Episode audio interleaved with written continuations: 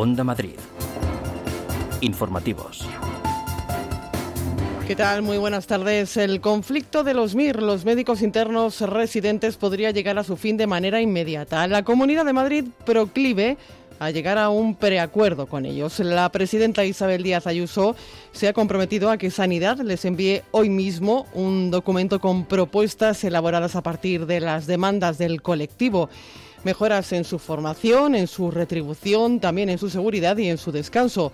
Diego Boyanelli es el presidente del comité de huelga. Sí que parece que tienen bastante predisposición y bastantes intenciones de, negociar y de alcanzar un preacuerdo para desconvocar la huelga. Eh, igual que nosotros, porque la verdad es que viendo la situación tal y como está viniendo que puede haber un brote de COVID, no tenemos intención de, de continuar con el conflicto más allá de lo justamente necesario. Y nos han dicho que o esta tarde o mañana por la mañana eh, intentaríamos firmar un preacuerdo, eh, a ver si satisface a ambas partes para desconvocar la huelga.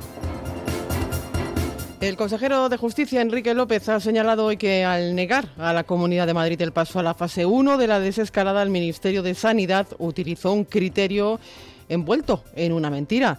Todo después de que el defensor del pueblo haya dado la razón al gobierno de la Comunidad de Madrid en una contestación por escrito dirigida al Partido Popular.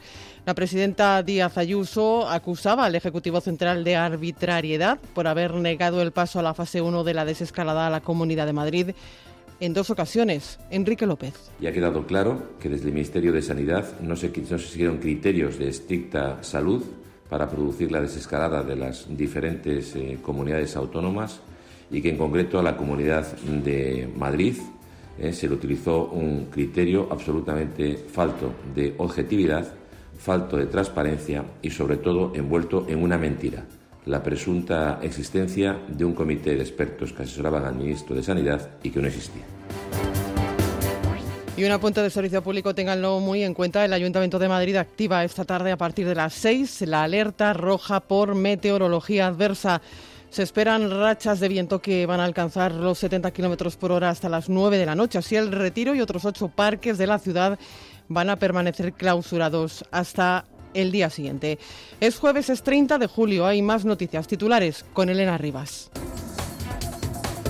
Urcuyu y Torra no irán a la conferencia de presidentes de mañana. El Endacari se niega a acudir hasta que no haya fecha para celebrar la comisión del concierto económico. El presidente de la Generalitat quiere una reunión bilateral y critica la presencia del rey en el encuentro. Novedades en el caso del crimen del Álamo. La Guardia Civil ha localizado el vehículo que pudo utilizarse en el atropello mortal, un BMW negro que se ha encontrado abollado en el remolque de un camión de reparto de cerveza escondido en la carretera M404. Quejas por las dificultades para acceder al ingreso mínimo vital. La plataforma de afectados denuncia que hay que solicitarlo por medios telemáticos a los que no todos tienen acceso y los teléfonos y ventanillas de ayuda están colapsados. Pedro Duque, candidato a dirigir la Agencia Espacial Europea. El gobierno considera que sería un honor que un español dirigiera por primera vez este organismo, aunque tenga que dejar el cargo de ministro de Ciencia. Y gran preocupación en el fútbol español por la proliferación de positivos. Y por su incidencia a la hora de seguir con las competiciones. Cinco equipos cuentan con casos activos, entre ellos el Real Madrid y el Fuenlabrada.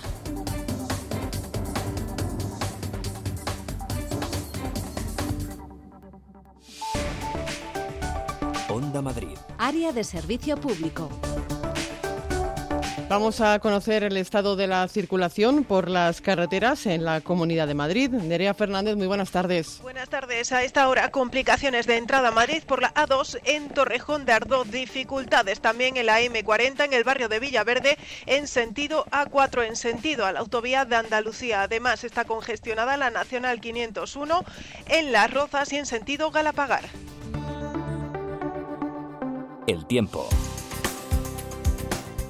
Pues eh, es evidente que ya lo notan que hace calor, que también es lo que toca, pero estamos ante la que parece la primera ola de calor del verano. Vamos a saber qué nos espera para las próximas horas. Ainhoa González, buenas tardes. Buenas tardes. Hoy protagonismo del calor, pero también de las precipitaciones y alguna tormenta puntual. Ya ha empezado a llover en algunos puntos, sobre todo hacia la sierra, y tendremos aviso activado allí en esa zona porque durante las horas que nos quedan de jornada se podrían dar algunos chaparrones puntualmente tormentosos. También en otros puntos puntos de la comunidad, pero principalmente más probabilidad en esa zona de la sierra.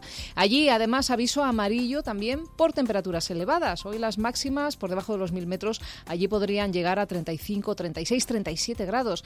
Y en el resto de la comunidad, aviso naranja por calor hasta las 8 de la tarde. Las máximas hoy esperamos que lleguen a 39 y 40 grados en muchos puntos. Y lo que decimos durante las próximas horas, ambiente algo inestable con tormentas y chubascos puntuales y sobre todo mucho calor. Mañana las temperaturas sufrirán pocos cambios. Son las 2 de la tarde y 5 minutos. Escuchan las noticias de las 2 en Onda Madrid con Ignacio Cerezo en el control de sonido y con Flor Carazo en la producción.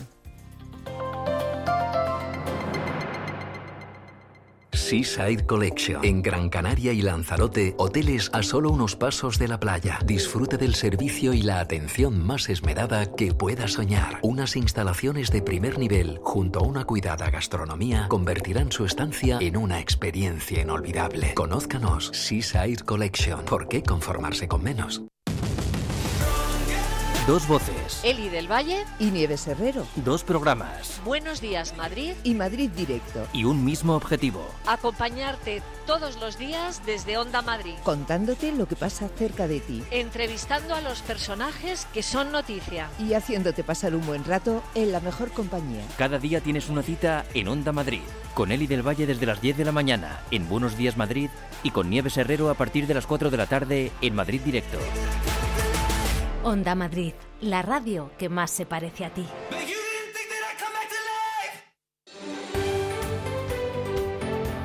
Onda Madrid cede gratuitamente este espacio publicitario. Una iniciativa de Radio Televisión Madrid y en colaboración con la Consejería de Economía de la Comunidad de Madrid.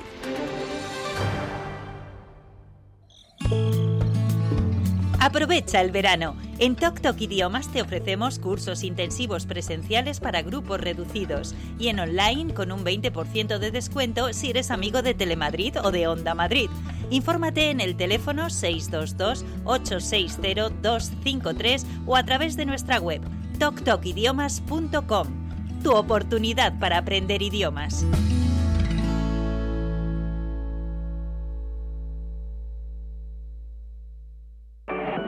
Club de Viajes CEA, tu agencia de confianza, con atención personalizada. Aprovecha los descuentos y servicios exclusivos. Contacta con nosotros 91-557-6808. Entra en nuestra web clubceaviajes.com. Viajes CEA, te esperamos en Almagro 31. Onda Madrid. Las noticias de las dos. Primera jornada en la Comunidad de Madrid con las nuevas medidas aprobadas en ese plan que pretende evitar el avance del coronavirus en la región. La obligatoriedad de las mascarillas y las restricciones en el ocio nocturno ya se han comenzado a aplicar. Loli Jurado. Los primeros en poner en práctica las nuevas medidas han sido los usuarios del ocio nocturno. A la una de la madrugada han dejado de entrar clientes y media hora más tarde los bares de copas y discotecas han echado el cierre. Si realmente se pudieran mantener las medidas con mascarilla obligatoria, un aforo reducido, yo creo que no hay por qué cerrar el horario. Si estamos en un local, pues sabemos que nos vamos a lavar las manos con alcohol cada dos por tres, que tenemos que estar con la mascarilla, entonces en realidad está mucho más controlado. No abras y listo, porque ¿para qué vas a abrir. O sea, es gastar dinero innecesariamente, porque para eso agarro, voy a un chino, compro mi litrona, lo que sea y tomo en mi casa y ya, ¿sabes? Es precisamente lo que temen los empresarios de la noche. Si no hay oferta a partir de la una y media, la fiesta se trasladará a la calle. En una casa, por ejemplo, porque es lo que va a pasar, botellón, fiestas en casa. Ahí sí que no va a haber control ninguno de mascarillas, de aforo, porque aquí por lo menos tenemos un, un aforo y es correcto, pero en las casas no lo va a haber y botellones va a haber porque a la gente joven igualmente no la vas a meter en casa. Al calor de la noche se le han añadido desde hoy las mascarillas, obligatorias siempre, incluso en el exterior y cuando se puedan mantener las distancias de seguridad. Incómodo, dicen, pero necesario. Al final llevamos con ella desde marzo y yo desde marzo le he estado llevando y te acostumbras. Pero porque yo soy, soy consciente de que es necesario llevarla. No tener que usar mascarilla era como muy cómodo y tener que utilizarla ahora me resulta muy agobiante. Pero o sea, que entiendo que es algo a lo que nos tenemos que acostumbrar por la situación, pero es agobiante. Entre las excepciones, los menores de 6 años, quienes presenten patologías respiratorias y personas dependientes. Por ejemplo, en Colmenar Viejo se ha emitido un bando para recordar la obligatoriedad del uso de las mascarillas y concienciar a todos los vecinos, para lo que también ha creado un grupo de informadores de prevención sanitaria que van a controlar que se cumplan las normas sanitarias, informa Patricia Cristóbal. El alcalde de Colmenar Viejo, Jorge García, se ha propuesto concienciar a los vecinos y lo primero que ha hecho ha sido emitir un bando en el que clama a los ciudadanos que cumplan la normativa para evitar rebrotes y que haya que dar pasos atrás en la desescalada.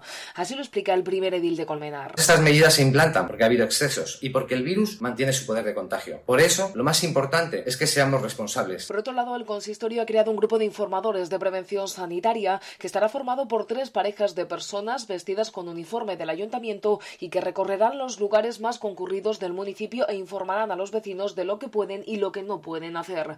Luis Cicuéndez es el concejal de Sanidad. Se van a desplegar parejas de informadores de prevención sanitaria para atender a vecinos y comerciantes en los lugares donde se produce mayor aglomeración de personas. Estos informadores no van a sancionar. El alcalde insiste en que el objetivo es frenar el crecimiento de los contagios y evitar una nueva curva creciente. Medidas todas ellas encaminadas a frenar los contagios en la Comunidad de Madrid, donde los casos se han triplicado en los últimos días. Según las últimas eh, cifras, se han notificado casi 200 nuevos positivos. Desde que se registró el primer rebrote en Madrid el pasado 9 de junio, se acumulan ya más de 4.500 contagios y 13 rebrotes. Los dos últimos se han localizado en una fiesta de cumpleaños en un bar de la capital y en una comunidad religiosa en Torrejón de Ardoz. El consejero Ángel Garrido ve ajustado y razonable el uso de la mascarilla. Y hoy las mascarillas son obligatorias, pero en realidad la gente se comportaba ya como si lo fuera. No, no hay más que pasear por las calles de Madrid, capital o de nuestros eh, municipios para ver que casi todo el mundo llevaba ya la mascarilla puesta. Hoy ya es obligatoria, con lo cual, bueno, metemos un punto más de presión ahí y yo creo que está bien. El consejero de Justicia, Enrique López, ha señalado que al negar a la Comunidad de Madrid el paso a la fase 1 de la desescalada, el Ministerio de Sanidad utilizó un criterio envuelto, dice, en una mentira. Todo después de que el defensor del pueblo haya dado la razón al Gobierno de la Comunidad de Madrid en una contestación por escrito dirigida al Partido Popular. La presidenta Isabel Díaz Ayuso acusaba al Ejecutivo Central de arbitrariedad por haber negado el paso a la fase 1 de la desescalada a la Comunidad de Madrid hasta en dos ocasiones. Enrique López. Y ha quedado claro que desde el Ministerio de Sanidad no se, siguieron criterios de estricta salud para producir la desescalada de las diferentes eh, comunidades autónomas y que en concreto a la Comunidad de Madrid eh, se le utilizó un criterio absolutamente falto de objetividad, falto de transparencia y sobre todo envuelto en una mentira la presunta existencia de un comité de expertos que asesoraban al ministro de Sanidad y que no existía. Los MIR, los médicos internos residentes, recibidos por la presidenta regional Isabel Díaz Ayuso, satisfechos tras el encuentro porque la jefa del Ejecutivo madrileño les va a enviar hoy mismo un documento con los primeros compromisos que va a estudiar mejoras en su formación y, entre otras cosas, también en su retribución. El conflicto tiene visos de llegar a su fin. Eva Prat. Sí, la Consejería de Sanidad enviará hoy a los médicos residentes un documento que da respuesta a sus principales peticiones y algunas, como las relativas a las guardias, se podrían poner en marcha de manera inmediata. Con este preacuerdo podría terminar el conflicto. Diego Boyanelli, presidente del Comité de Huelga. Sí que parece que tienen bastante predisposición y bastantes intenciones de, de negociar y de alcanzar un preacuerdo para desconvocar la huelga. Eh, igual que nosotros, porque la verdad es que viendo la situación tal y como está viniendo que puede haber un brote de COVID, no tenemos intención de, de continuar con el conflicto más allá de lo justamente necesario. Y nos han dicho que o esta tarde o mañana por la mañana eh, intentaríamos firmar un preacuerdo, eh, a ver si satisface a ambas partes para desconvocar la huelga. Los MIR consideran básico blindar los descansos semanales y de 24 horas, regular la formación y conseguir aumentos retributivos, y estos tres puntos estarían contemplados en el documento. Habría que consultarlo con el comité de huelga, pero no, no, habría más reuniones. Luego habría un calendario de reuniones en septiembre para continuar las negociaciones de las cosas, porque nosotros lo que propusimos era un convenio colectivo de 88 páginas que tiene muchísimas medidas. Entonces, esto sería simplemente un preacuerdo de las eh, cinco o seis medidas más importantes que reivindicamos y luego continuar en septiembre con un calendario de reuniones establecido para seguir negociando. En la reunión, además de la presidenta regional Isabel Díaz Ayuso, han estado presentes el consejero de Sanidad Enrique Ruiz Escudero y el de Hacienda Javier Fernández Lasqueti. Todos ellos han agradecido el esfuerzo de estos profesionales durante la pandemia. La presidenta regional también se ha reunido con el portavoz socialista en la Asamblea, con Ángel Gabilondo, para informarle del destino de los fondos COVID no reembolsables, que en el caso de nuestra región ascienden a 1.495 millones de euros. Gabilondo ha insistido en que ese dinero debe servir para reforzar los servicios públicos. En líneas generales ya digo que nosotros compartimos el planteamiento global, pero sí creemos que ha de hacerse un esfuerzo mayor desde el punto de vista económico en sanidad que el que se nos ha propuesto, que se habla de un abanico, una cantidad que puede llegar en máximo techo a 1.500 millones en todo este periodo. Nosotros creemos que hace falta en torno a 1.900 y nosotros seguiremos trabajando, insistiendo en que la sanidad pública, la educación pública, los servicios públicos es lo fundamental de la labor que tiene que hacer el Gobierno de Madrid. Más cosas, los colectivos que integran la plataforma Renta Mínima de Inserción Tu Derecho han denunciado las dificultades que las familias necesitadas están teniendo para tramitar la solicitud del ingreso mínimo vital aprobado por el Gobierno de la Nación. Se exige hacerlo por medios telemáticos, a los que no todos tienen acceso, y los teléfonos y ventanillas de ayuda están colapsados. A esto se une que la Comunidad de Madrid exige que los perceptores de la renta mínima ya existente acrediten que han solicitado el subsidio nacional si quieren, Luis Mínguez, seguir cobrándola. La plataforma Renta Mínima de Inserción Tu Derecho ha llamado a esta campaña de denuncia Yo Antonia García, parafraseando la película de Ken Loach Yo Daniel Blake. La trama, ciudadanos sin ingresos abrumados por la dificultad del proceso para solicitar el nuevo ingreso mínimo vital exclusivamente ya por medios telemáticos. Esa Antonia García podría ser la mujer que esta misma mañana llamaba a uno de los colectivos que integran la plataforma. Roberto Borda, portavoz de la misma. Había una señora llorando porque tiene que pedir la, el ingreso mínimo vital, lleva siete días, lleva, le llegó la carta hace diez días, lleva tres días llamando a teléfonos donde comunican, donde le dicen qué tal. Entonces me decía, mira, es que en un teléfono me han dicho que yo ya soy suficiente mayor para hacer, que yo soy una persona suficientemente adulta como para hacer esto por mí misma. Entonces es que no se está asegurando que la gente tenga acceso a las oportunidades. Pero hay más. Las comunidades autónomas donde ya existe una renta mínima de inserción, como Madrid, deben conocer ahora qué perceptores han solicitado el nuevo ingreso mínimo vital habilitado por el Gobierno de la Nación, aunque ambos son compatibles, y la Comunidad de Madrid, denuncian en la plataforma, está mandando cartas a las 11.000 familias que cobran este subsidio regional para que en 10 días lo notifiquen. Y a esa presión que ya tienen las familias, la Comunidad de Madrid le une la presión de la carta. Si en 10 días no me lo presentas, te suspendo tu renta mínima de forma cautelar. Y todo ello con teléfonos de ayuda o cita previa que no atienden ni departamentos de la Administración colapsados o incapaces de asumir la tramitación de expedientes sociales de todo tipo multiplicados por la pandemia. Onda Madrid. Informativos. Comparecencia del ministro de Sanidad, Salvador Illa, en la Comisión del Ramo del Congreso de los Diputados. En este momento hay 412 brotes activos de coronavirus con más de 1.800 casos asociados que se considera que se están controlando con eficacia. Ante la polémica por las conclusiones del Defensor del Pueblo, como les contábamos, sobre la inexistencia de un comité de expertos que asesoró al Ministerio, al Ministerio, el titular de Sanidad ha aclarado que fueron varios grupos de técnicos de apoyo, pero que la última decisión siempre la tomaba él mismo. Noelia Antoria, buenas tardes. Noelia Antoria, buenas tardes. Como les contábamos. buenas tardes, la oposición, el PP, Ciudadanos y Unión del Pueblo Navarro. Sí, buenas tardes. Decíamos que la oposición, el Partido Popular, Ciudadanos. Sí, adelante, Noelia Antoria. Sí, buenas tardes. Perdona, Marta, que la oposición en esta comisión de sanidad, el PP, Ciudadanos y Unión del Pueblo Navarro han cuestionado a Salvador Illa ¿Qué tal? Buenas tardes. Sí, decíamos que la oposición, el PP, Ciudadanos y Unión del Pueblo Navarro han cuestionado al ministro de Sanidad, a Salvador Illa, sobre ese supuesto comité de expertos que el defensor del pueblo aseguró ayer que es inexistente y en el que, sin embargo, se basó Sanidad en el momento de decidir el cambio de fase de las comunidades, entre ellas para denegar la de la Comunidad de Madrid. Cuca Gamarra es portavoz popular en la comisión. ¿Había comité de expertos o no había comité de expertos? Y si no había comité de expertos, como dice, como ha afirmado la directora general de Salud Pública, ¿quién ha tomado las decisiones? Porque entonces estamos ante decisiones políticas, no decisiones técnicas. Y cuando se paralizaba el paso de fase de una comunidad autónoma amparándose en eh, aspectos técnicos, esos expertos no existían. El ministro Illa reconocía que esos expertos son los del Centro de Coordinación de Alertas y Emergencias Sanitarias pertenecientes al Ministerio de Sanidad y que era él, en cualquier caso, el que tomaba la última decisión sobre la pandemia. Para evaluar quién pasará de fase, la responsabilidad última es, como no puede ser de otra manera, un Estado democrático del ministro de Sanidad. ¿Y cómo tomaba yo esta decisión? ¿En base eh, a qué la tomaba? En base a informes técnicos. ¿Quién me los remitía? La directora general de Salud como corresponde. ¿Y de dónde le venía la Directora General de Salud Pública? Del Centro de Coordinación de Alertas y Emergencias Sanitarios. Un informe avalado por el doctor Simón. No se creó un comité al margen de la, eh, de la Administración Pública, del Ministerio de Sanidad, de aquellas personas que por razón de su cargo deben de informar. Desde que se levantó el decreto de alarma, ha informado ella hace 40 días y hasta ayer se han comunicado 527 brotes, de los que 412 continúan activos con 4.870 casos asociados.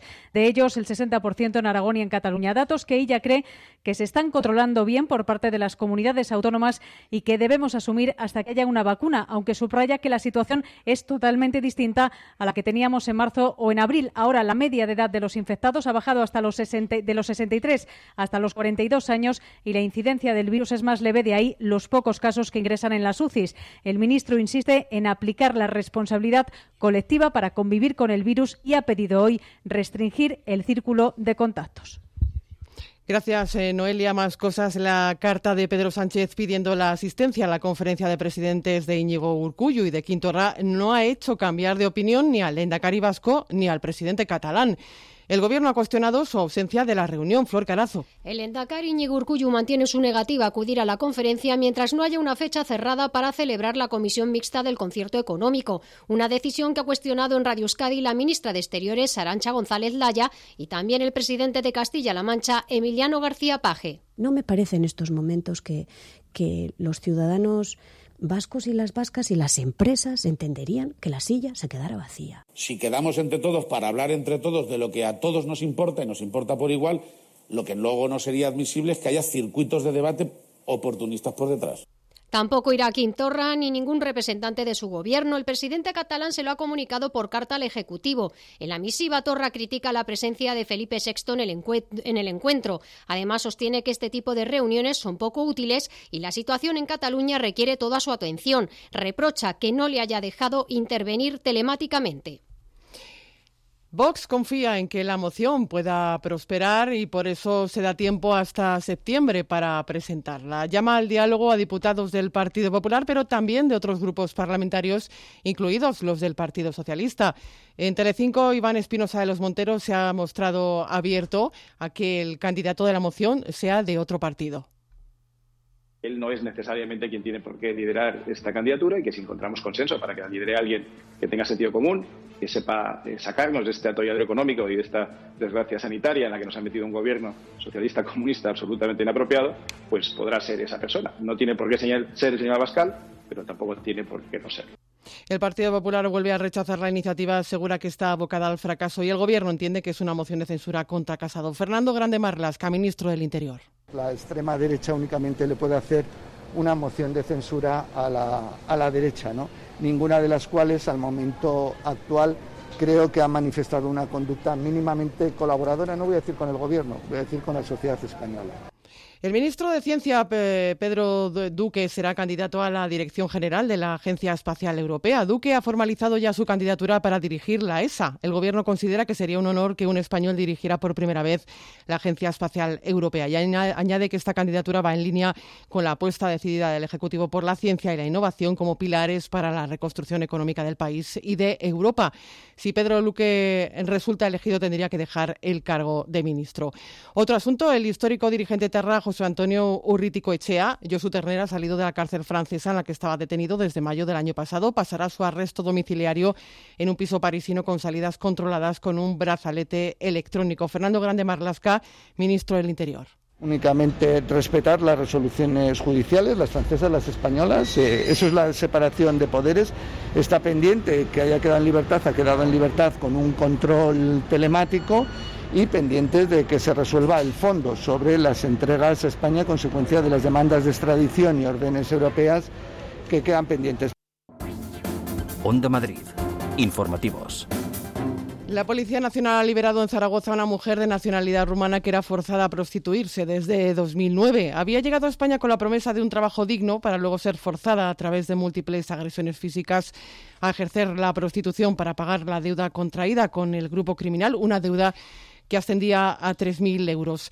Esta noticia la hemos conocido hoy, que es el Día contra la Trata. El ministro Grande Marlasca ha visitado un centro de la Asociación APRAM para la reinserción de mujeres víctimas de trata. Julio César Cobos. El ministro Marlaska ha hecho hincapié en dos asuntos importantes. La situación complicada y agravada por la pandemia que han sufrido muchas mujeres que llegaron a España en redes de tratas y que se han encontrado desamparadas. Y por otro lado, las menores que llegan sin control a nuestro país porque evidentemente el confinamiento no ha hecho la vida más fácil para las mujeres explotadas, sino todo lo contrario, ha hecho la vida bastante más difícil todavía, si es que puede ser más difícil.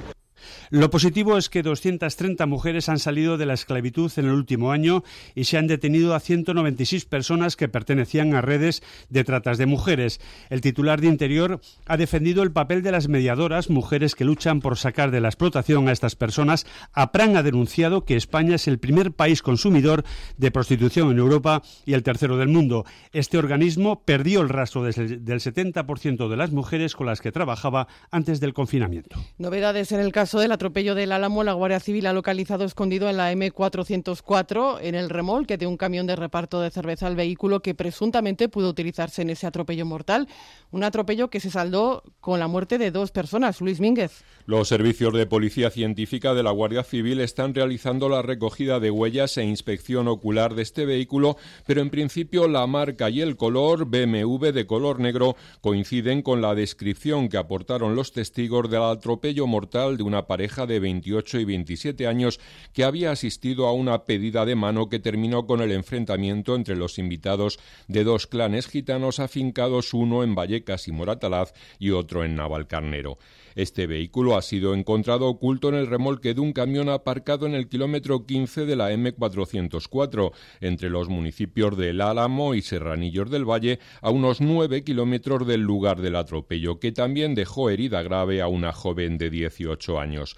Recordamos que hubo otro atropello anterior indudablemente relacionado con al menos tres heridos, entre ellos un niño, en el que el coche utilizado fue localizado poco después, aunque lo que haya aportado a la investigación permanece bajo secreto de sumario.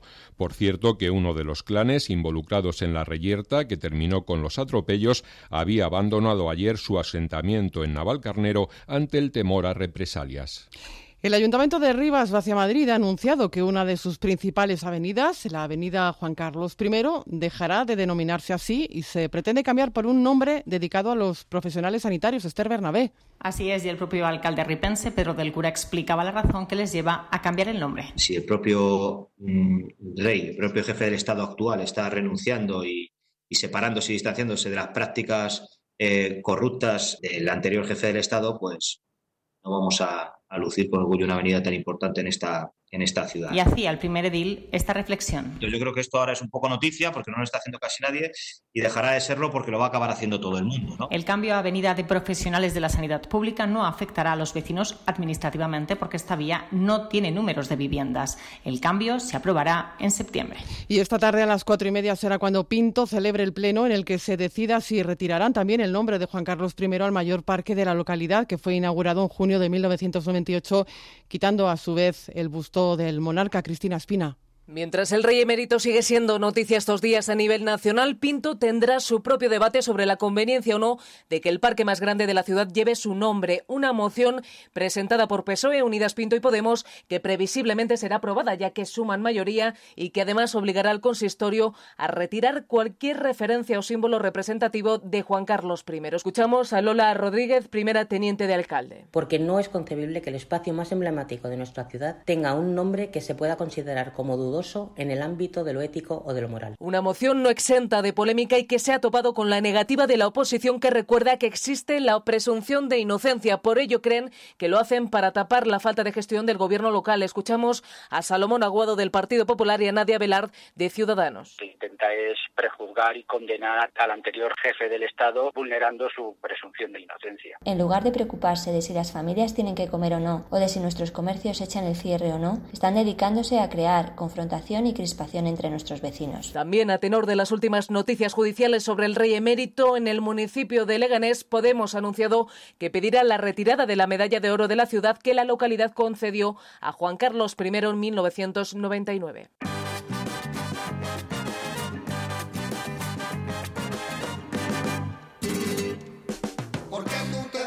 Los chichos convertidos en mito con sus eh, rumbas flamencas, referencia en los años 70, 80 y 90. Esta noche actúan en Abre Madrid en el escenario 1 de IFEMA.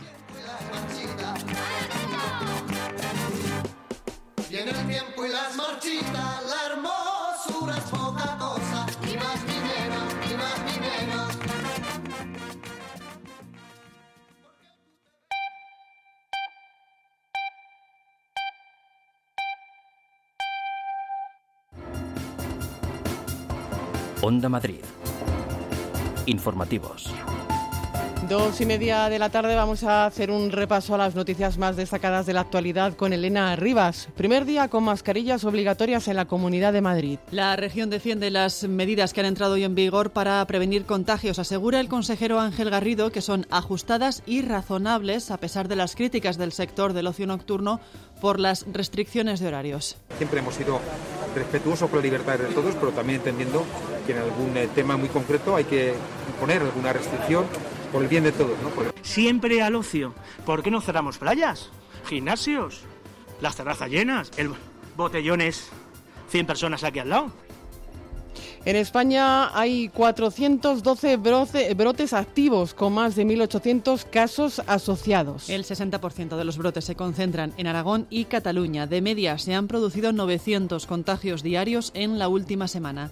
El ministro de Sanidad, Salvador Illa, cree que se están controlando con eficacia, pero pide prudencia a la población. También debemos aprender a relacionarnos de una manera distinta, controlando nuestro círculo de contactos y procurando relacionarnos lo más posible con grupos estables.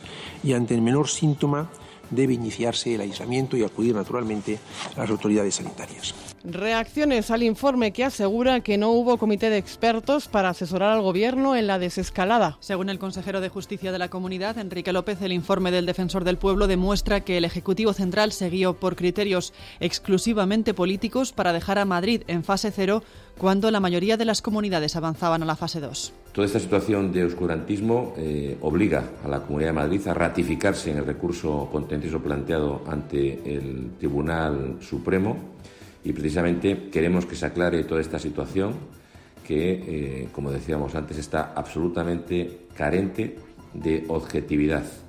Urcuyu y Torra no irán a la conferencia de presidentes de mañana. El Endacari se niega a acudir hasta que no haya fecha para celebrar la comisión del concierto económico. El presidente de la Generalitat quiere una reunión bilateral y critica la presencia del rey en el encuentro. El presidente de Castilla-La Mancha, Emiliano García Paje, critica las ausencias. Si quedamos entre todos para hablar entre todos de lo que a todos nos importa y nos importa por igual, lo que luego no sería admisible es que haya circuitos de debate oportunistas por detrás. El fin de la huelga de los médicos internos residentes podría estar cerca. La presidenta Isabel Díaz Ayuso se ha comprometido a enviarles hoy mismo un documento de preacuerdo recogiendo mejoras salariales, de formación, seguridad y descanso. Diego Boyanelli, presidente del Comité de Huelga. Sí que parece que tienen bastante predisposición y bastantes intenciones de, de negociar y de alcanzar un preacuerdo para desconvocar la huelga. Eh, igual que nosotros, porque la verdad es que viendo la situación tal y como está viniendo que puede haber un brote de COVID, no tenemos intención de, continuar con el conflicto más allá de lo justamente necesario. Y nos han dicho que o esta tarde o mañana por la mañana eh, intentaríamos firmar un preacuerdo, eh, a ver si satisface a ambas partes para desconvocar la huelga. Quejas por las dificultades para acceder al ingreso mínimo vital. La plataforma de afectados denuncia que hay que solicitarlo por medios telemáticos a los que no todos tienen acceso y que los teléfonos y ventanillas de ayuda están colapsados. Roberto Borda, portavoz. Por un lado, tengo que pedir el ingreso mínimo vital, pero no existen los medios para ello, no existe la información para ello. Si quieres pedir cita en la seguridad social para que te ayuden a tramitar el ingreso mínimo vital, no hay citas en la seguridad social. Y a esa presión que ya tienen las familias, la Comunidad de Madrid le une la presión de la carta. Si en 10 días no me lo presentas, te suspendo tu renta mínima de forma cautelar. Ocho detenidos en Arganzuela por estafar más de 100.000 euros a 12 víctimas. Les hacían creer que estaban comprando monedas virtuales y que obtendrían un gran beneficio mostrándoles una página web donde podían ver crecer su saldo. Se trata de una estafa piramidal. Portavoz de la Jefatura Superior de Policía. Tenían unas tareas definidas, desde los comerciales que captaban a los inversores, los que impartían conferencias, otros que manejaban las redes sociales para mostrar el éxito y el lujo que se podía alcanzar y otros que se encargaban de las tareas administrativas. Buscaban a la mayoría de las víctimas, entre los miembros de las comunidades religiosas, y después de este primer contacto les llevaban a un domicilio donde estaban los dos cabecillas. Uno de ellos era el supuesto presidente de la empresa y la mujer decía ser personal diplomático para dar mayor fiabilidad a la inversión. Onda Madrid. Deportes. Con la información deportiva, Carlos Sánchez Ulas. Buenas tardes. ¿Qué tal, Marta? Buenas tardes. Todo gira en torno al eh, coronavirus. Eh, de hecho, la UEFA ha pedido a la Generalitat de Cataluña un informe de la situación en Barcelona para saber si se puede jugar el Barcelona-Nápoles de la Champions el día 8 en el Camp Nou. En este momento, positivos en cinco equipos, dos de primera, tres de segunda, todos ellos implicados en la competición. No han terminado la temporada. Hemos hablado en Onda Madrid con el doctor Rafael Ramos, que es el presidente de la Asociación de Médicos de Equipos de Fútbol vamos a tener positivos de la misma forma que cuando hemos tenido en España prácticamente cero ingresos y cero muertes la situación en el fútbol era una situación como pues, una balsa de aceite y ha ido todo fenomenal en este momento los rebrotes hacen que el fútbol que es una realidad social en más eh, pues también los tenga ¿no? y tenga casos positivos y lo que tenemos que hacer es valorar un poco cómo podemos eh, continuar digamos con las competiciones y cómo podemos iniciar la próxima competición esta noche se reanuda la NBA en eh, Disney, en Orlando, con una burbuja sanitaria de cuatro meses, 22 equipos y partidos hasta mediados de octubre. Gracias, eh, Carlos. Vamos ya con la información cultural que nos ha preparado hoy Ángeles Martín jueves con los buenos datos de nuestros museos baluartes. El Reina Sofía y el Prado experimentan en 2019 el mejor dato de asistencia en años, con más de 7 millones y medio de visitantes, aunque fue el Louvre de París el que mantiene intacto su liderato como museo más visitado en Europa y en el mundo. Eso sí, las miradas están ahora puestas en el informe de 2020 para conocer cómo la pandemia ha impactado en la industria y cómo ha provocado cambios en el modelo de visitas. En Aranjuez se inaugura la exposición Entre Fortines y Trincheras, una visión completa de la contienda española que recorre una treintena de hitos del conflicto localizados en nuestra región y que revelan nuestro pasado traumático con sus fortificaciones, sus defensas y cómo estaba configurada la retaguardia. En IFEMA, dos planes en familia. El primero, si les gusta el cine de verano, una de dibujos animados con la película Canta en el escenario 2 y en el 1, concierto de los chichos con todas las medidas de prevención aseguradas, con la asistencia de hasta 800 personas sentadas o en mesas. Y en la sala La Riviera, los que actúan son Belaco. Cuando vuelvas del silencio y quieras gritar la cantante Marta Soto se dio a conocer hace unos años a través de la plataforma YouTube y alcanzó reconocimiento nacional. Esta noche actúa en Coslada en el festival Ayatuya a partir de las 10 de la noche.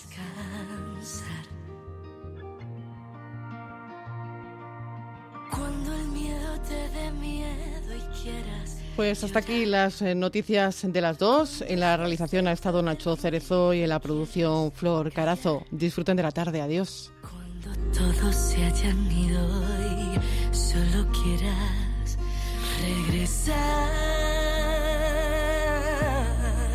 Podrás contar conmigo cuando el mundo se caiga. Podrás contar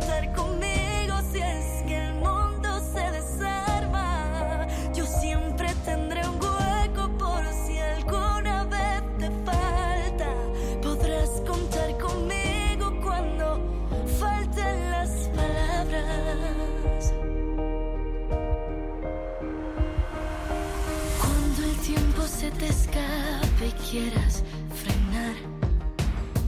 Cuando nadie venga a vernos, ¿qué puede pasar? Cuando todos se hayan ido y tú tan solo quieras regresar.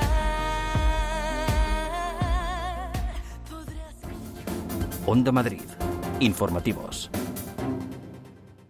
Este verano, quedarse en casita va a ser uno de los destinos favoritos. Mantén fuera los calores con Carpimart. Carpimart fabrica e instala todo tipo de ventanas y cerramientos especialistas en ventanas de madera, fabricantes directos a medida, con el máximo aislamiento térmico y acústico. ¿Calor? ¿Qué va? En Carpimart tomamos medidas. Estamos en la calle Ofelia Nieto 52 y en carpimart.es. Gran Canaria tiene todo lo que necesitas para tu descanso, con rincones que con toda seguridad ni te imaginas. Y solo Bicordial Hotels and Resorts te ofrece la mejor y más variada oferta alojativa para disfrutar de la isla, de su clima, de sus playas, de su laureada gastronomía. Conócenos en bicordial.com. Vacaciones diferentes. Hotel Suite Villa María, un resort con sabor canario. Visita nuestro oasis de tranquilidad 5 estrellas en Costa de G, Tenerife. Ven a descubrir el paraíso en nuestras amplias villas con jardín, jacuzzi y piscina privada. Hotel Suite Villa María. Escucha el silencio. Detén el tiempo. Todos los sábados y domingos, de 8 a 9 de la mañana, Fórmula Salud. El programa que mejor te cuida. Fórmula Salud, con Alipio Gutiérrez, Luis Gutiérrez y Luis Sinde en Onda Madrid.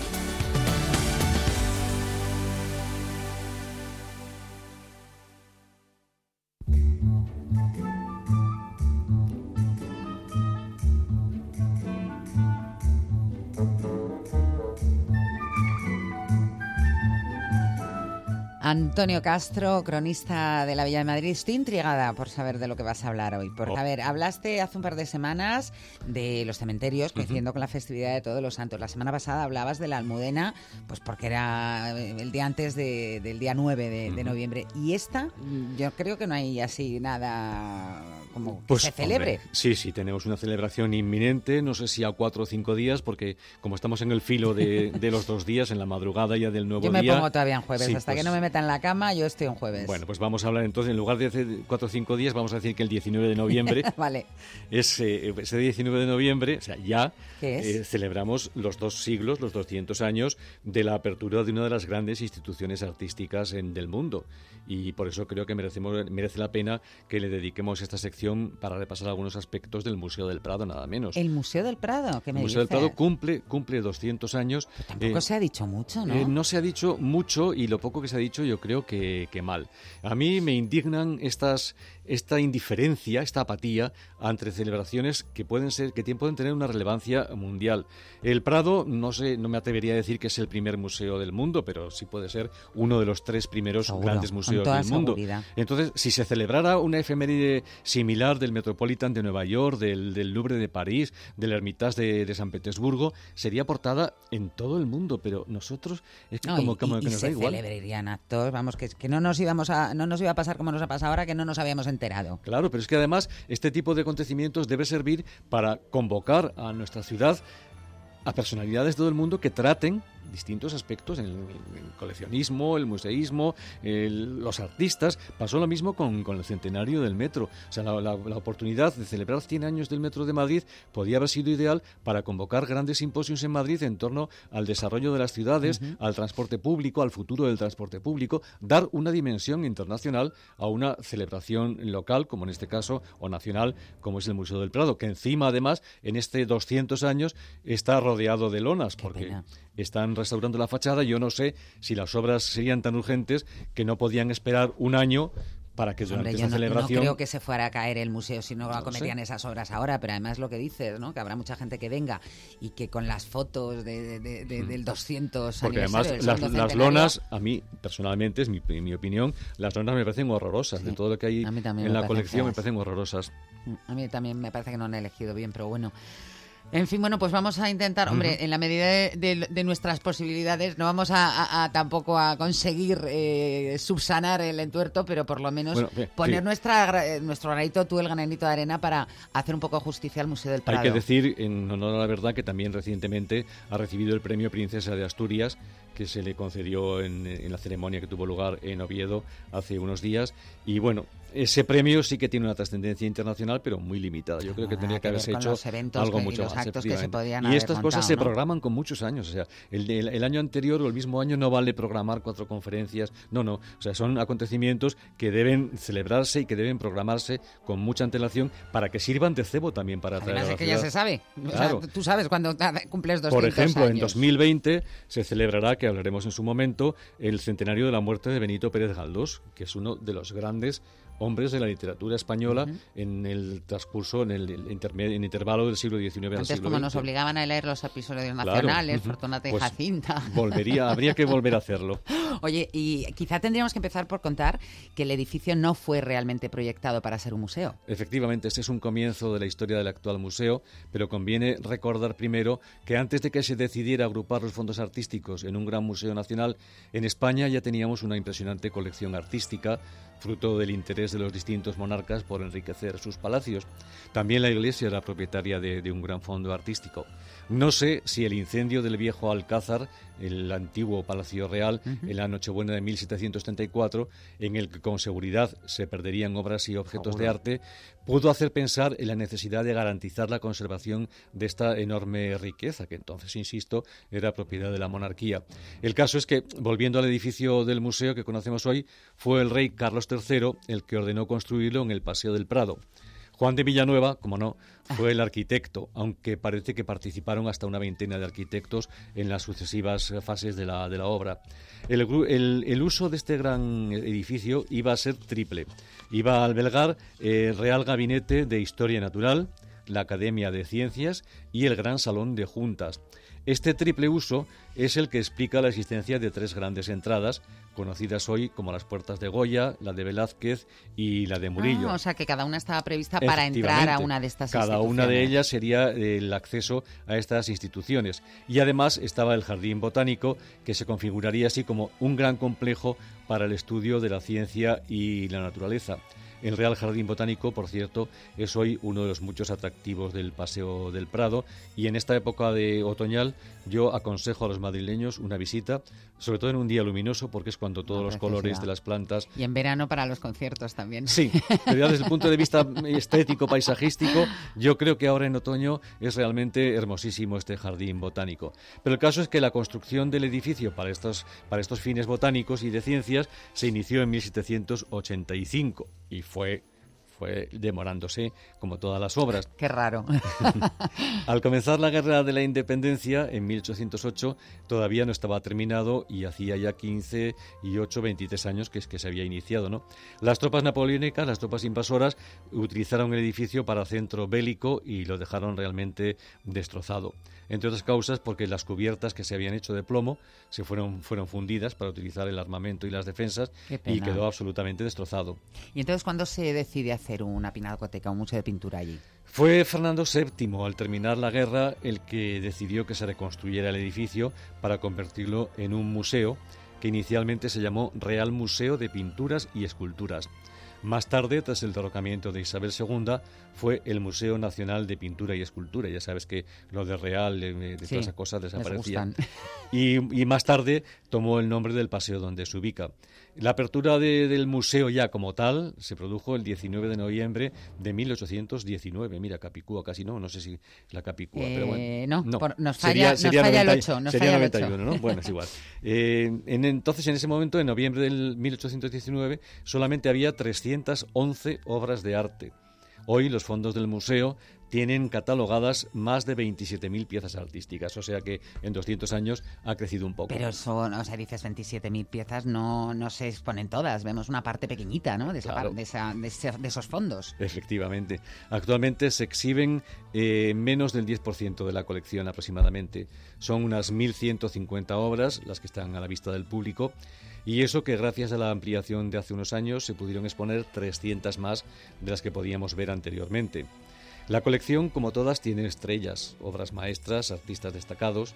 El Prado tiene desde Velázquez a Goya, de Murillo a Rubens, el Greco, Casi toda la historia mundial de la pintura se puede estudiar con los fondos del Prado, de ahí que suscite ese interés en, en todo el mundo y que los turistas, uno de los primeros objetivos, sean amantes del arte o no, sea el de visitar el Museo del Prado. Eh, Nosotros nuestra- vamos normalmente cuando acompañamos a gente. Efectivamente, viene, cuando viene una pena, visitante, ¿eh? sí, sí. La acompañas al Prado y entonces ya Mm. vas tú. La verdad si es que, que los estudiosos, eh, los amantes de la pintura, ya está tan masificado como todos los museos Mm. que a veces no vas porque te da un poquito de pereza eh, luchar La contra las masas, salvo que vayas a obras que no sean las emblemáticas, pues como no sé, la rendición de Breda o también las lanzas, Las meninas. las meninas, las majas, la anunciación de Fra Angelico, el jardín de las delicias del Bosco. Por cierto, que esta extraordinaria obra del Bosco provocó una gran polémica hace cinco años porque se especuló entonces que se trasladaría al nuevo Museo de las Colecciones Reales que se ha construido junto al Palacio Real y que nunca acaba de abrirse. Yo no sé, espero verlo abierto antes de morir. Pero no con el Jardín de las Delicias, No, ¿no? el Jardín de las Delicias no. Eh, se quería contar con una pieza emblemática que fuera como el cebo para atraer a los visitantes a un museo nuevo, pero tras el, el revuelo levantado, el jardín no se moverá del Prado. Por cierto que decía que yo quería verlo antes de morirme, pero sí que he visto este Museo de las Colecciones Reales, he estado por dentro, es un edificio fantástico con tres plantas. La última, la planta baja a la altura del Campo del Moro, que será donde se alberguen las, la colección de carrozas reales, de carruajes reales pero mm, debe ser complicadísimo definir qué, qué contenidos va a tener este, este museo. Pues el, pero el Jardín de las Delicias ya hemos El decidido de aquí las tú y yo que Delicias, no. Pero la verdad es que con todos los objetos artísticos que tiene Patrimonio Nacional y con parte de los fondos del, del Prado, creo que se puede hacer un grandísimo museo que además pegado al Palacio Real Tiene ya ese atractivo y Claro. además hay habrá muchos visitantes que vayan ya allí simplemente por la cercanía Sí, del pero Palacio fíjate Real. que lo que son, eh, en este caso sí que se, se han sido previsores, porque los ascensores eh, para trasladar entre plantas tienen tales dimensiones que se han previsto que si acude una excursión, si acuden Ujú. eh, 50 japoneses en un autobús, pues caben todos en el ascensor. qué bien, así no se pierden los japoneses. Oye, ¿y qué es eso del Prado disperso? Pues se conoce con este nombre a las obras pertenecientes al museo que se encuentran depositadas o cedidas a otras instituciones. Generalmente son museos en distintas comunidades de España, pero también puede estar en embajadas españolas en otros países. Recuerden que una embajada se considera territorio nacional, por lo que pueden estar ahí. Es decir, aunque no están físicamente en la península ibérica, estas obras del Museo del Prado están dentro del territorio español. La ventaja de este Prado disperso es que las instituciones depositarias son las responsables de la custodia y conservación de las obras cedidas. Además, al no ser eh, pinturas de la colección fundamental, pueden estar expuestas al público. De otra manera, permanecerían en los almacenes del museo Pues es una como pena, tantas para que no se vean, ¿verdad? Mejor Claro. que estén aunque sea en donde sea, pero que se- las disfrutemos. Claro, y cuando se ceden para alegaciones diplomáticas, se busca también llamar la atención de quienes visitan estos centros sobre la magnificencia de nuestro patrimonio artístico. ¿Y sabes más o menos cuántas obras tiene ahora mismo el, el Prado por ahí dispersas? Pues eh, en este momento el Prado tiene cedidas como yo creo que son más de 3.000, lo que sería como el 15% del total de sus, de sus colecciones. En algunas ocasiones este Prado disperso ha dado dis- disgustos ante la desaparición de alguna de las piezas, pero desde mi punto de vista es acertado que las obras que no tienen sitio en la sede central puedan ser admiradas en otros puntos. Totalmente, como se decía antes, no lo que se van a comer los gusanos que, Que lo vean los cristianos, cristianos. sí, sí. Oye, ¿y se Y ha el- modificado? de- Ay, perdona, que te iba a preguntar. Que eso de que el buen paño en el arca se vende, No, pues no, no, tampoco... No, no, las cosas hay que verlas, hay que disfrutarlas. Te, te quería preguntar, Antonio, si se ha modificado el edificio en estos dos siglos. Sí, los planos originales ya fueron modificados cuando se decidió cambiar el uso del edificio, pero a lo largo de 200 años han necesitado varias reformas para ir adaptándolo a los avances tecnológicos, para mejorar la comunicación de los distintos espacios o para ganar más espacio destinado a la exposición de fondos. No olvidemos que cuando se abre en 1819 la electricidad todavía le quedaban casi 80 años en aparecer en nuestro país, claro. por tanto fue necesario hacer, han sido necesarias hacer muchas reformas. También ya las nuevas necesidades de conservación, la- mantener una temperatura constante, eh, la iluminación, pues han provocado este tipo de reformas. Pero la más importante ha sido la llevada a cabo, ya iba a decir en nuestro siglo, ¿no? En el siglo pasado, en el el siglo 20, pasado. la de Moneo, bueno, ¿no? no, no recuerdo cuándo se, se abrió la de Monedo. Pero fue en el siglo pasado. ¿En el 20? Yo creo que sí, ¿no? Mira, en este momento tengo una duda, pero bueno. eh, ya no se trató como en una decena de reformas anteriores de trabajar sobre el edificio histórico, sino de añadir una nueva construcción, lo que se conoció y lo que se conoce como el cubo de Moneo, que incorporó el claustro de los Jerónimos a las dependencias del Prado. La verdad es que cualquier intervención de este museo, por pequeña que sea, se convierte en una cuestión de Estado. A ver quién le mete mano a algo como el Museo del Prado sin provocar polémica y, desde luego, nunca se va a llover a gusto de todos. Y también, quizás si algún oyente ha visto grabados o fotos antiguas... Mira, perdona, es que lo estaba mirando en internet por no quedarme yo con la... Pues tenías razón, en 2007 concluyó la ampliación de, que- de Moneo. de o sea que siglo. realmente ya es del 21. Efectivamente. Te decía que, que antes existía una rampa en lo que es la puerta de Goya hoy, por la que se podía, los carruajes podían acceder hasta la planta principal, hasta la misma puerta de, de la planta. Esta rampa desapareció el año 1879 para ser sustituida por una gran escalinata que terminó de construirse dos años después, en 1881, y que fue proyectada por el arquitecto Francisco Jareño y Alarcón. Entonces, esa es la escalinata que, que hoy conocemos con alguna reforma y donde yo creo que es la mayor, por ahí entra el mayor número de Sí, yo creo visitantes. es la más, la Sí. más conocida. La de Decías que, hay, que había como varias puertas porque Sí. iban a haber sido tres instituciones Efectivamente. con, con Goyas, uy, con Goyas, con estatuas, una de ellas la de Goya. Estas tres puertas se identifican con el nombre de los artistas que tienen estatuas ante ellas. La de Goya, la puerta de Goya, con la estatua del de Fuente Todos, que es obra de Benlliure, que fue colocada allí en el año 1902. La estatua sentada de Velázquez, que está en la fachada principal, la que da al Paseo del Prado, que es de Aniceto Marinas, del año 1899. Y también tenemos la estatua de Murillo en la puerta del mismo nombre, que está colindante con el jardín del jardín botánico, del que hablaba hace un momento, y que yo creo que es la más luminosa, fíjate. Yo creo que es, quizá también porque no tiene esa masificación de visitantes, Claro. aunque a última hora de la tarde, cuando el museo es gratuito para todo el mundo, siempre hay colas en todas las puertas, pero yo siempre veo grandes filas, sobre todo en la, en la puerta de Goya. La de Velázquez yo creo realmente que no se utiliza para, para acceso de Creo que no, porque es que además te da justo al Prado. Oye, y uno de los episodios más dramáticos, la verdad, de- del Museo del Prado, me imagino que sería durante la Guerra Civil. Efectivamente, dramático y arriesgado para la conservación de este enorme patrimonio. Inmediatamente después de comenzar la guerra, en 1936, se decidió el desalojo de las obras de arte para evitar que sufrieran daños, que se hicieran bombardeos sobre el Museo del Prado. El Prado era uno de los objetivos apetecibles para los sublevados que podían, como te digo, bombardearlo. Hubiera sido otro gran drama añadido al que vivió España y los españoles. Así que se ordenó descolgar las grandes obras que emprendieron un prolongado exilio.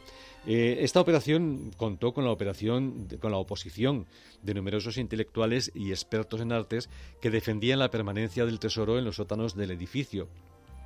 No se les hizo caso y se procedió al desalojo y a la evacuación de- del Prado. Siempre se habla de esta, opera, de esta epopeya y siempre que se habla de ella se cita al escritor Rafael Alberti por su participación en la operación y a su esposa María Teresa León. Pero tuvo más importancia Timoteo Pérez Rubio, que fue el auténtico ángel de la guarda de estas obras.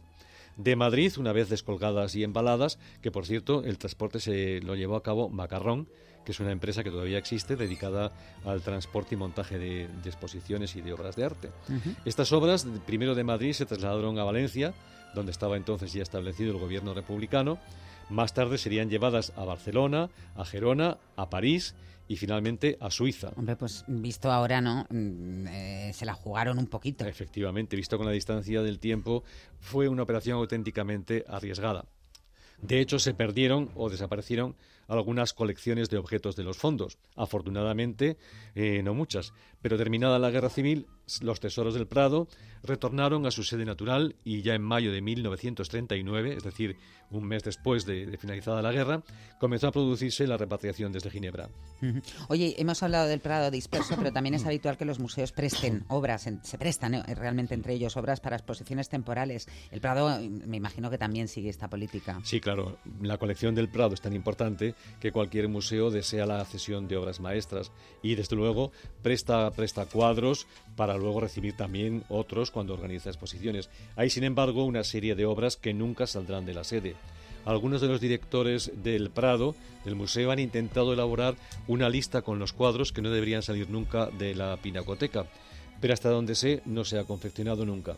Recuerdo que en, mil- que en 2002 ya hubo una gran polémica porque se decidió prestar a Washington las majas de Goya, las dos sí. Pero claro, si queremos presenciar luego en nuestros museos obras maestras de otras colecciones, pues tendremos que ceder también alguna de ellas. Efectivamente, no podemos pedir sin dar, ¿no? Así que, oye, ¿y es verdad que se puede pagar eh, o, o se pueden pagar impuestos cediendo o, o entregando obras al Prado? Se puede hacer eh, lo que se llama una dación en pago con obras de arte, pero no necesariamente o directamente al Museo del Prado. No, está, no obstante, no es tan sencillo pagar impuestos o saldar deudas con la hacienda pública dando obras de arte. Para que se acepte esta fórmula se deben seguir varios pasos. Primero, una comisión debe estudiar si las obras que se van a entregar son interesantes para las colecciones nacionales. No se acepta cualquier obra de arte. Si los expertos consideran que sí contribuye a enriquecer nuestro patrimonio, nuestras colecciones, se procede a la tasación de la obra y entonces se confirma la operación y se decide a qué institución se entrega. Figurar en la colección del Prado no es nada sencillo. Hay algunas colecciones particulares, algunas cesiones que se han hecho eh, al Prado a cambio, por ejemplo, de que se restauren las obras. Porque realmente el, taller de, de restauración del Prado es maravilloso es uno de los más importantes del mundo y por eso un particular que tiene una obra eh, fuerte, una obra de importancia, cuya restauración sería muy cara, decide cederla temporalmente al Prado, lo restaura al museo, pero la propiedad sigue permaneciendo al, propietario. Oye, me extraña que con lo que sabes tú y lo aficionado que eres al teatro no hayas dicho que ha sido fuente de inspiración para dramaturgos. ¿O lo habías dejado para el final? Pues te lo había dejado para el final.